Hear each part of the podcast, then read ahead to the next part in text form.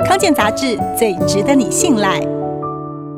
台北更新医院新陈代谢内分泌科医师马文雅从小就比别人胖，大家总是故意叫她马胖，这是她的童年阴影。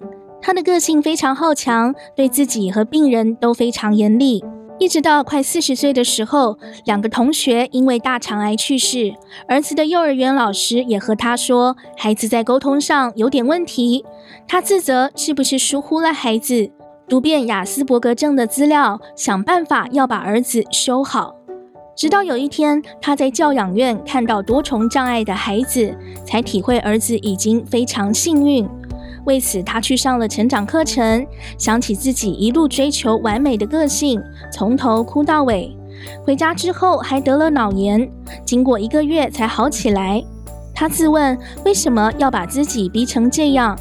一个转念，马文雅开始练习接纳孩子的特别，还在先生建议之下合开桌游店，改变跟孩子的沟通方式，也带着孩子运动，并且开始关心运动处方的议题。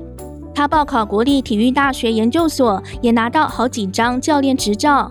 他认为老了还能尽可能让器官的功能运作延长使用年限，让身体准备好适应老后环境的能力，就是体适能。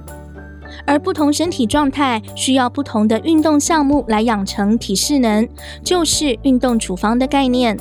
马文雅积极在更新医院里推动体适能中心，希望患者能在慢性病的早期前端。透过运动处方进行根本性的内在强化。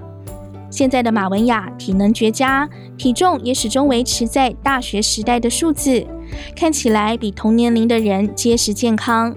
他说：“别责怪你的肥肉，他陪你走过多少岁月，帮你阻挡压力子弹，舒缓了心情。